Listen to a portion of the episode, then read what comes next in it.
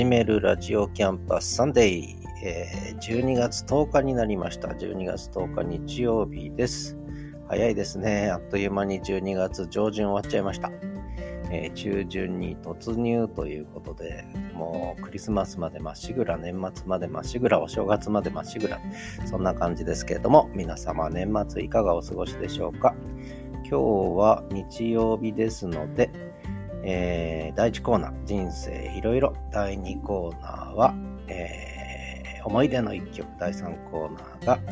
北海道あれこれ。そして第4コーナーが、ザ・東一郎散歩のコーナーでお送りします。今日は少し、ちょうどクリスマスということでアドベントイベントやってるんですが、これ LISTEN というところでもホスティングサービスですね。そこでもやってるんですが、私も一人アドベントをやってまして、これがなかなか面白い。面白いというのは私個人が面白いのと、あとはそれでいろいろ反応してくださる方もいるということで、結構面白いですね。で、どんなことやってんのかっていうことも含めてちょっとお話ししようかと思ってます。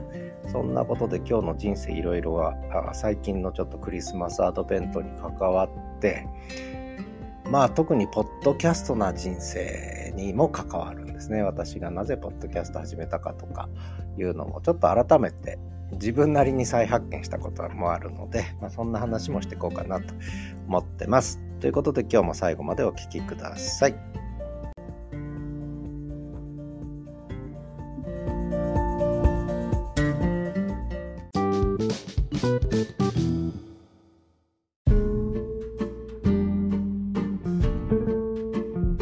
始めるラジオキャンパスサンデーシーズン3の34回目のエピソードになります。今日は12月10日日曜日です。えー、人生いろいろのコーナーですが、今日はあのいろいろそのクリスマスアドベントという企画をやってまして、えー、アドベントカレンダーっていうのがあるんですけども、これは、え、まあもともとはあのキリスト教の、えー、世界でえ、メシアですねイエス・キリストの誕生がこう予言されてでそれで12月1日からこう指折り数えて12月25日の、えー、イエス・キリストメシア救世主の誕生を待つという高誕祭っていうね誕生を待つというそういうイベントだったんですがでこれが今アドベントカレンダーっていうのがあってその毎日一つずつカレンダーの窓が開いてねえー、ありがたい言葉、まあ、昔は聖書の言葉だったと思うんですけども、えー、それだけじゃなくて例えばお菓子がね子供向けにこうお菓子が出てきたりとかとにかくプレゼントが毎日一つずつもらえるという、まあ、そういうカレンダーなんですね。でそれで私も一人アドベントっていうのを始めましてで毎日一つこう過去の、えー、ノートで書いた、え、記事とかねそれからスタンド FM とかで配信したえー、音源ですね。音声、記事とかね。こういったものをこうプレゼントしてるんですね。毎日日替わりで。で、いろんなものをやってきたんですけど、今ちょうど、えー、今日、あ、そうですね。今日の、えー、ついさっきまでがスマホが手放せない学長でごめんなさい。私の SNS 遍歴。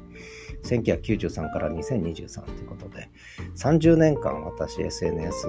深くどっぷり使ってきたと言ってるんですけれども、その30年の SNS 遍歴を18,500文字で書いたというノート記事がありました。これ私の、えー、表の自己紹介に対して裏の自己紹介、自己紹介の B 面って言ってるんですけども、これ結構あの人気記事なんですけども、あの長いんです。で、いろんなその1993年からの日本にパソコンが入ってきて、パソコン通信が入ってきて、インターネットが入ってきて、えー、テレ放題が入ってきてね、え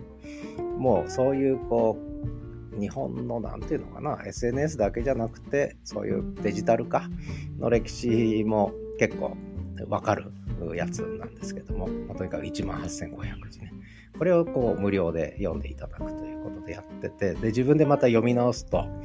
そこですでに、あの、ノートを始めるんだけども、えー、実はポッドキャスト展開も考えてるなんて言ってたんですね。えー、びっくりしました、えー、自分で言ってたと。あ、意識してたんだな、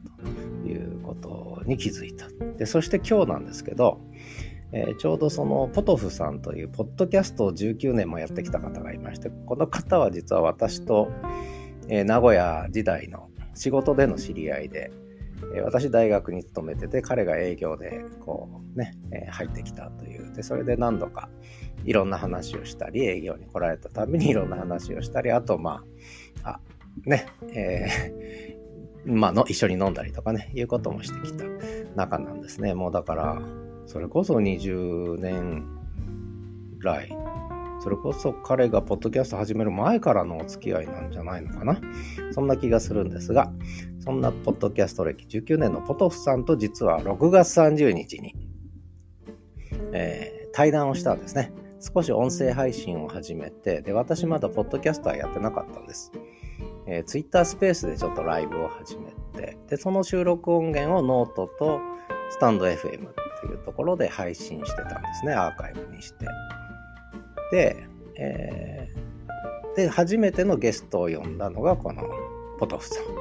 で、これは私がゲストということで、ポトフさんの番組に出たという、両方でゲストになったというね、回なんですが、で、ポトフさんは上手にそれを編集してくれて、ダイジェスト版にしてね、あの、公開してくれてるんですが、でそこでは私の人となりについても結構語ってくれてまして、思い出についてもね、語ってくれてるんですが、そのダイジェスト版では、実は、えー、省いた、ね、カットした音源が、このエクストラバージョンですね。えー、ポッドキャスト歴19年のポトフさんを迎えしてという、今公開しているこのスタンド FM の音源ですけども、ここにはその、そこでカットされた内容、ね、ちょっとこう、ナイーブな内容、ナイーブなって変ですけども、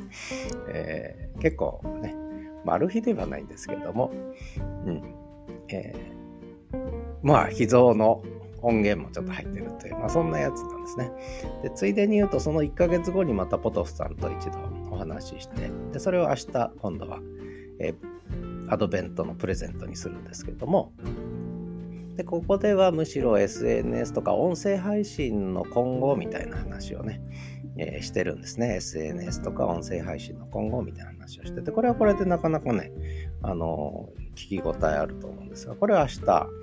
えー、プレゼントしようということで結構ねちょっと自分の人生を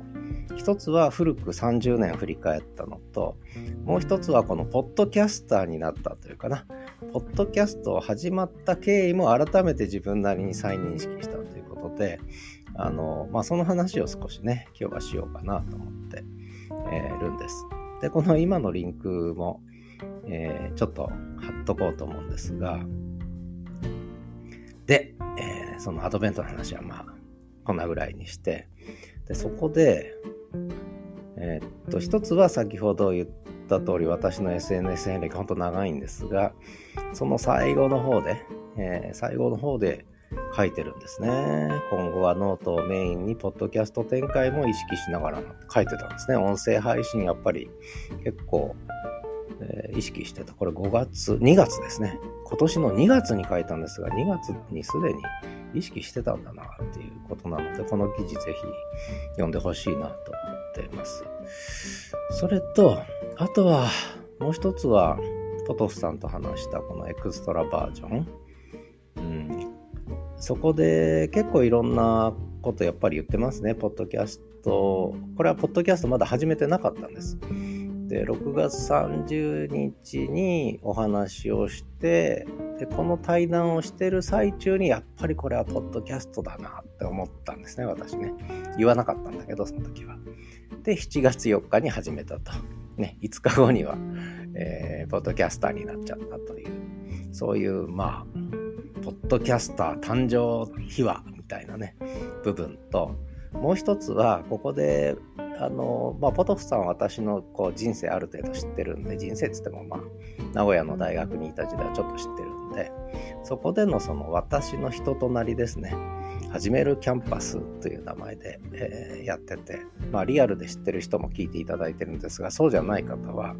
何者だこいつはと思ってたりするんですよね。えー、自己紹介もあんまりせずになんか、えー、ポッドキャスト毎日毎日配信しまくってるぞと思われてるんですけども、で、そこでこれを聞いていただくと、えー、ちょっと、あ、こういう人だったのかと。これは初めの謎と言ってますけど、私、高橋はじめって何も隠してないんですけども、はじめの謎という、はじめるキャンパスのはじめさんと呼ばれてるんですが、そのはじめの、はじめの、はじめの謎ですね。えー、はじめるキャンパスのはじめの、はじめの謎が少しわかるという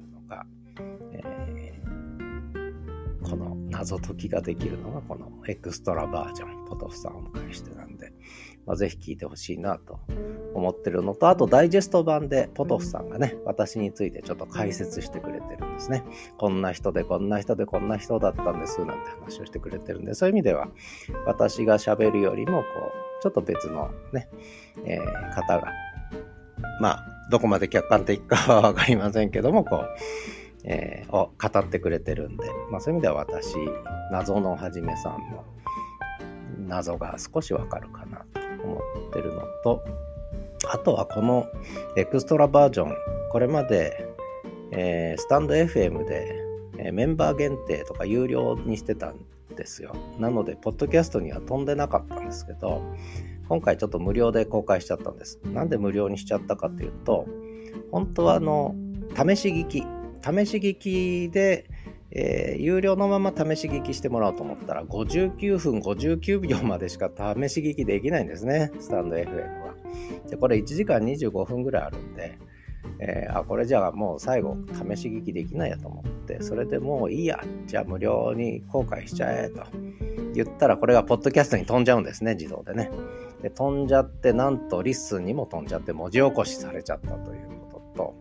それから YouTube にも飛んで、今 YouTube でも公開されて、なぜか歴代1位の再生数になってますね。昨日の深夜から公開したんですけど、YouTube に多分今朝方には飛んでたと思うんですけど、なんと歴代1位で再生されてるという、まあよくわかりませんけど、やっぱ YouTube ある程度長い方がいいのかな ?1 時間26分。皆さんよく聞くね。えー、まあそんなことで、えー、初めの始めるキャンパスの初めの初めの初めの謎、えー、を知りたい方はぜひ聞いていただけるといいかなと思います。でまずはあのポトフさんのダイジェスト版を聞いていただく。まあ、あるいは、まあ、どっちでもいいんですけどね、えー、長い方の方、私の、えー、このスタンド FM の方を聞いていただいてもいいですし、今 YouTube でも聞けるようになっちゃいました。えー、私が11月20日に始めた YouTube、ポッドキャスト専門 YouTube 番組、えー、始めるポッドキャンパスってあるんですが、そちらにも今アップされています。ちょっとしばらくアップしとこうかなって気にもなりました。それからリスンの方にも文字起こしでアップされてますので、あの、よろしければ聞いてみて読んでいただければなと思います。で、明日はちょっと、えー、その1ヶ月後に収録したポトフさんとの SNS 話ですね。音声配信の未来みたいな、えー、そんな話もアップされますので、そちらも楽しみにしてくださいということで、えー、人生いろいろは今日はアドベントカレンダーと、そこでちょっと自分の人生振り返っちゃったで、特に最近のポッドキャスト展開の、まあ、きっかけになった事件ね、えー、内容は話してませんが、内容は、えー、リンク先からお聞きください。ということで、えー、思い出の一曲はこの曲です。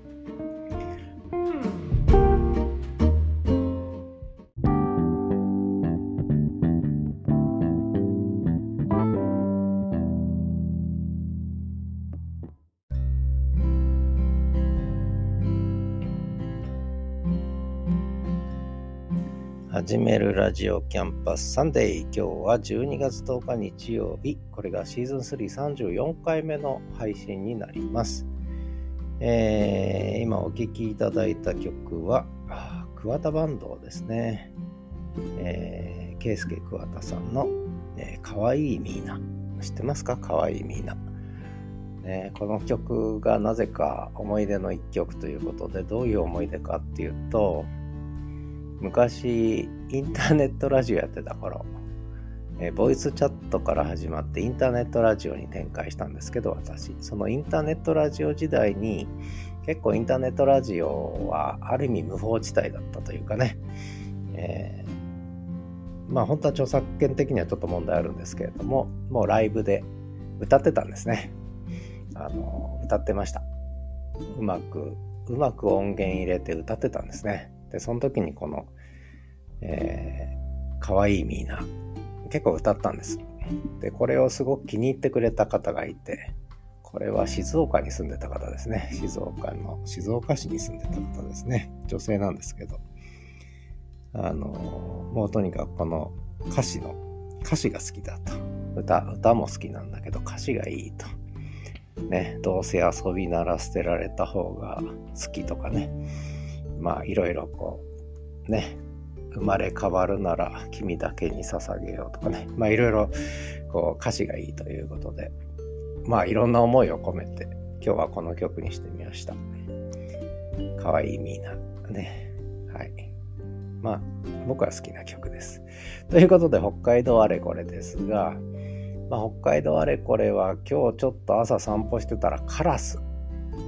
カラスがガーガーうるさくて、これまた第4コーナーでカラス音源もちょっと流れるかもしれませんが、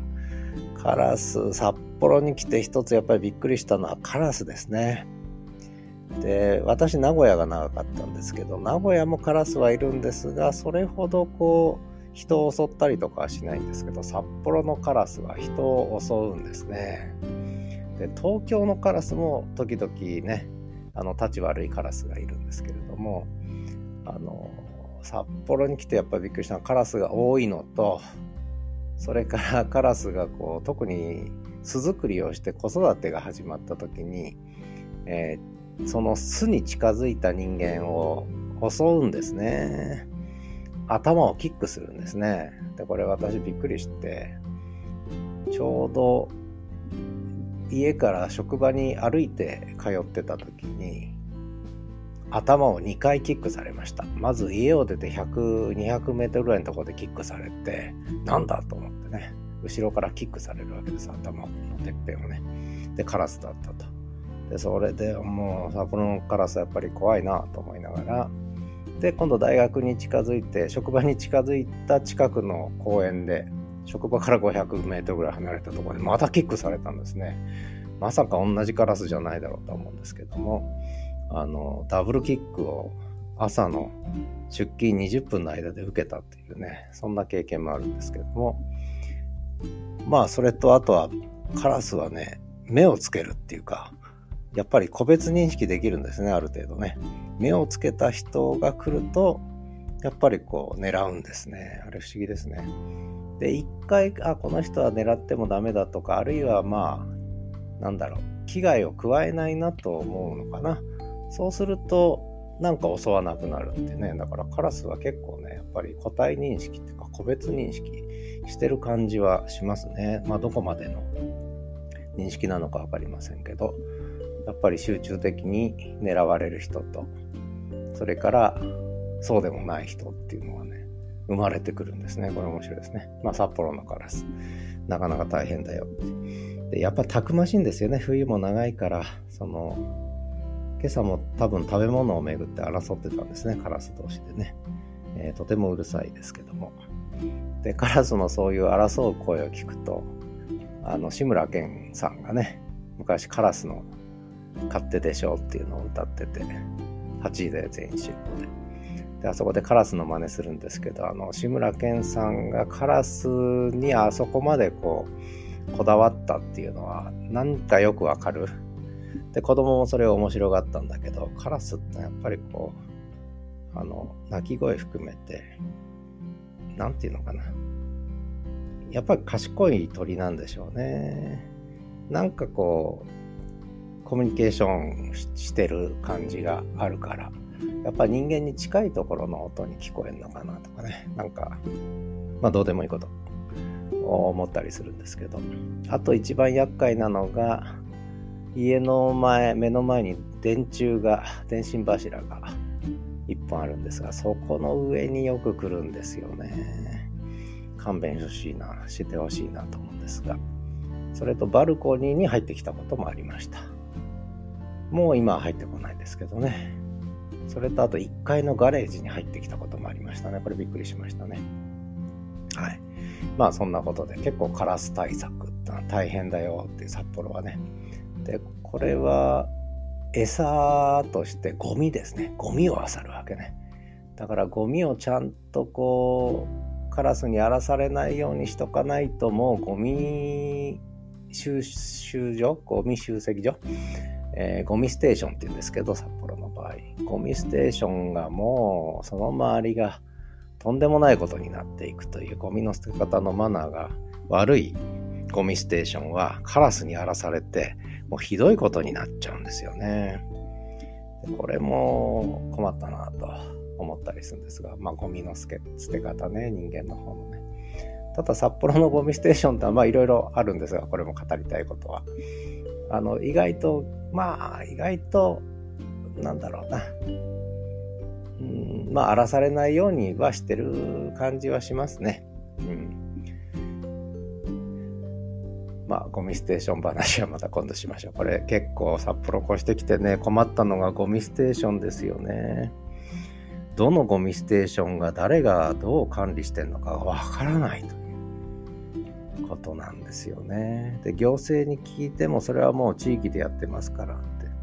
て。で、これゴミ難民っていうゴミ捨て難民って僕呼んだんですけどね。あゴミステーションの話になっちゃうな。まあそんな話ね。まあゴミの話はまた今度にしましょう。で、あと動物つながりで言うと、やっぱ札幌に来て、まあびっくりしたっていうか、いいなと思ったのは、カモですね。カモ。豊平川歩いて2、3分で豊平川の河川敷に出るんですが、私の家からね。そうするとね、もうそこ、ちょうど降りてった橋の下にもカモが集まるんですね。10羽、20羽と集まって。これがなかなか優雅でいいですね。あの、特に天気のいい日とかカモがこう水の上を漂ってたり。で時々こうあったかい時には日向ぼっこして河川敷出てきてね、えー、10羽ぐらい休んでたりとかねいうのもあるんですけどそれもまあ見ててのんびりしてていいなと。いうのを思いますね。そういったのが自然の中で自然のまま暮らしていると言っても人間が餌を与えたりしてるんでこれも厄介なんですがまあかなり自然に近い状態で暮らしているそういうカモとかがいたりする。でそうするとそこに今度キツネがやってきたりしてねキタキツネがやってきてでキタキツネがまたこうちょっとカモを狙ってみたりとかね、えー、するという光景も目にすることがある。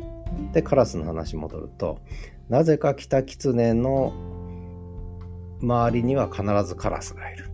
キタキツネの後をついて回るんですね、カラスね。これ何でしょうね。やっぱりキツネが食べ残したものをカラスが漁るんですかね。なんかキツネとカラスはよく争ってますね。あのカラスがキタキツネの後をついて回って、それでちょっかいをかけるという。で、それが、それに対してキタキツネがもうカラスうっとしいなっていう反応するみたいなね。いう光景は結構ね、ちょくちょく見るんですよね。狐とカラスはセットということで、あ、そういえば私の東一郎くんの北海道犬東一郎チャンネルというという YouTube でも、北狐とカラスの、ちょうど東一郎くんが北狐と、東一郎くんのちっちゃい頃ね、北狐とこう、が気になって追っかけるシーンがあったんですが、そこでなぜかキタキツネにカラスが参戦するというね、えー、映像もそういえばありましたね。思い出しました。まあそんなことで北海道あれこれ、えー、今日はカラスの話から始まって、北のカラスはたくましいぞと、ね、えー、いう話と、まあそこからちょっとカモとキタキツネね、これも本当にえー、歩いて2分のところですぐ見れるし、まあ実は家の中に入ってきたこともあるんです。キタキツネね。私の家の1階の玄関に入ってきて、東一郎くんのおもちゃを盗んでったと、3つ4つね。えー、で、しかもその監視カメラの映像を見たら、キタキツネくんおもちゃで遊んでるんだね。プープー鳴らしてね。東一郎くんのおもちゃで遊んでましたね。これはびっくりしました。やっぱりキツネは賢いですね。賢い。えー、まあそんな北海道あれこれでした。ということで最後は第4コーナー、ザ・トイジロ散歩のコーナーです。今日はカラスの声も入ってます。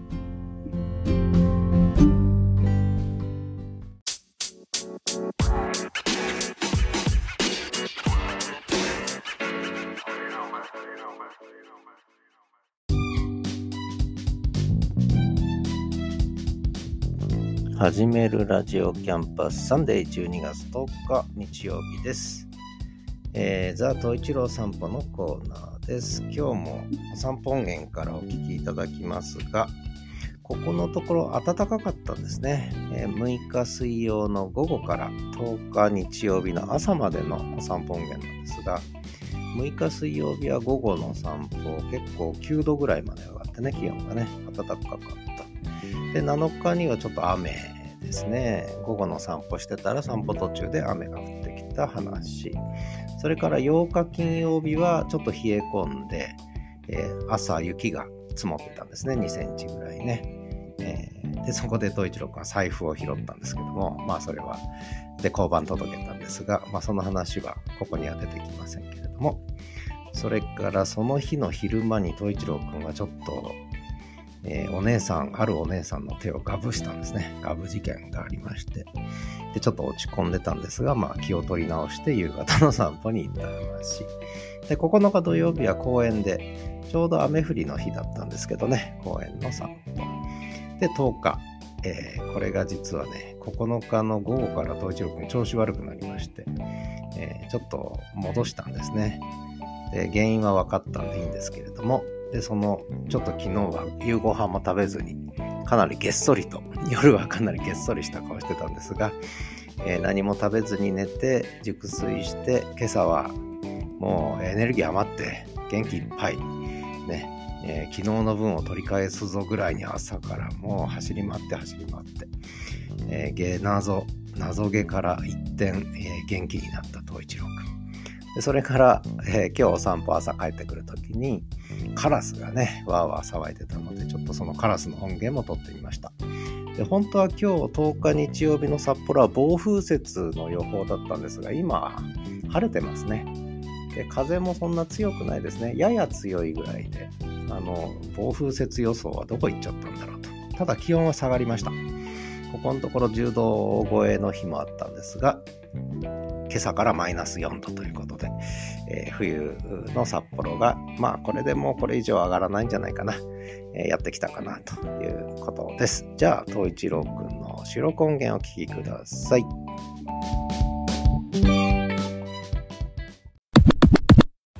12月6日水曜日午後3時50分豊平川河川敷早めにお散歩に出たんですが東一郎くんは家の前から動かずにちょっと早すぎたんですかね。ようやく河川敷にたどり着きました。日はほぼ沈みました。今日は暖かいですね。えー、8度9度ぐらいあるのかな。暖かいですとても。穏やかな一日になりました。朝は寒かったんですけどね。まあそんな感じでのんびりお散歩中。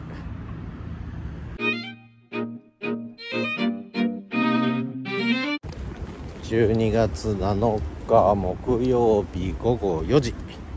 豊平川河川敷日はすっかり沈んで今日は雨の一日でしたが今は止んでますね。路面が濡れて雲がまだたくさん出てて雨降った後のひんやり感がある感じですかね。明日もちょっと気温は10度超えるみたいな予報なんでちょっと暖かい日になるんですがやっぱちょっと雲行きからいってそんなに暖かい感じは寒くもないんですがそんなに暖かい感じもしないですね。まあひんやりひんやり雨上がりの夕方のお散歩中です。ではまた。豊平川河川敷4時5分、えー雨がちょっとパラパラとパラついてきましたね。まあ本降りにはならないと思いますが雲の感じからしてねちょっとパラパラと。パラついてきました小雨がね、えーそんな中東一郎くんは今おやつのビスケット食べて満足してまた歩き始めました。ではまた。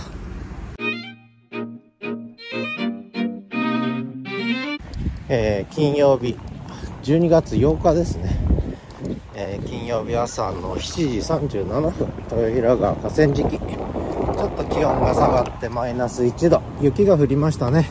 2センチぐらい積もったのかな。河川敷もずっとうっすら雪が積もってますね。えー、まあ雪の音も聞けるかもしれません。ちょっと聞こうか雪。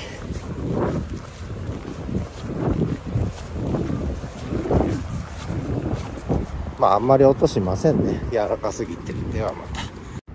12月8日金曜日夕方4時45分豊平川河川敷。もう真っ暗ですね。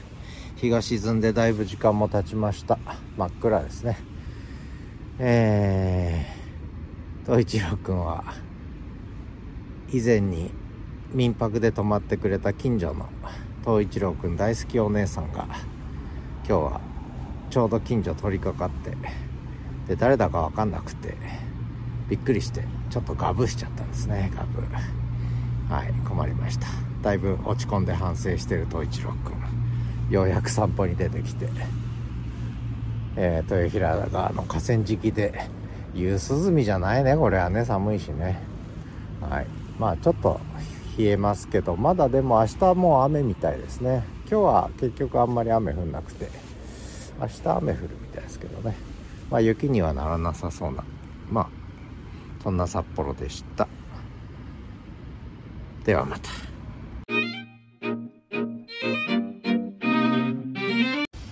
12月9日。え日曜日？土曜日？土曜日か。土曜日ですね。もう9日になっちゃいました。明日は12月10日です。えー、クリスマスアドベントもあと15日。えー、年末まであと20日21日。あっという間ですね。2週間3週間で。もうお正月だ。はい。ということで今日は河川敷ではなくて豊平川の堤防脇の公園で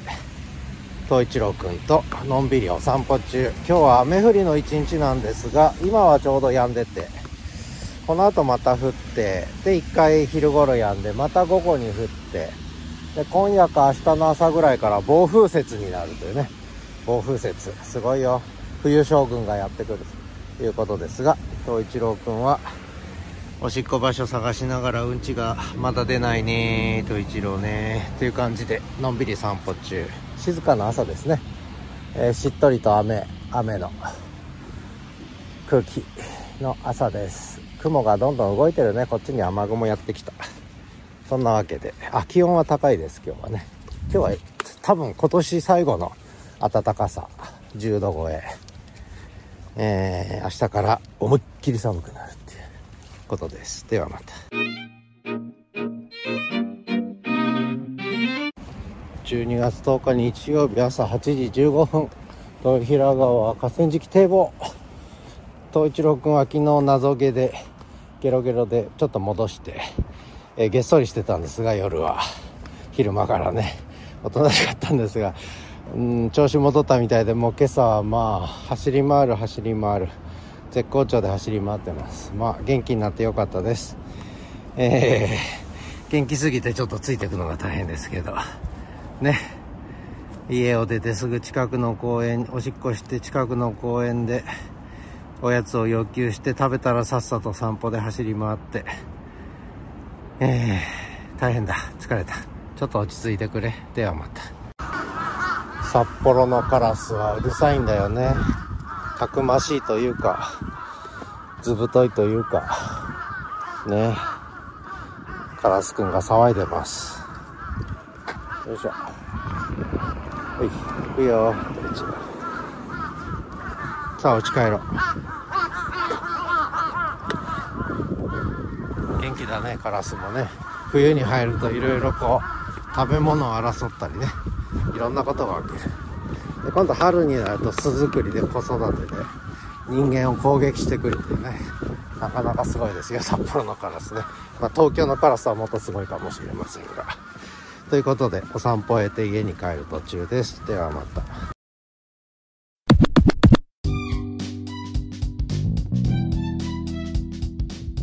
そんなわけで、えー、6日7日8日9日5日分ですね、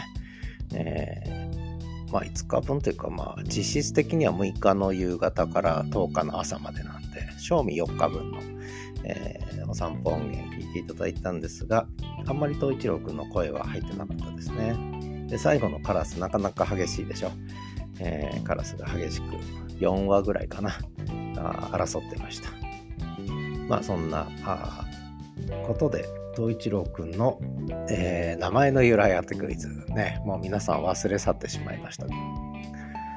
えー、名前の由来当てクイズ。私も忘れかけてますけれども、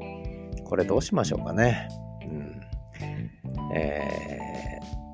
ー、まあ年内引っ張るかな。ちょうど12月31日が、うん、第5クール、5つ目のサイクルの最後の放送になって、で、ボーナストラックを正月元旦に出すので、まあそのあたりにしますかね。えー、年明けのお年玉ですね。クリスマスプレゼントはやめて、お年玉で、えー、正解出そうかななんて思ったりしてますので、もしまだ考えてる方がいたら、あの、東一郎の名前で当ててみてください。ということで、えー、ザ・東一郎散歩のコーナーでした。最後はエンディングです。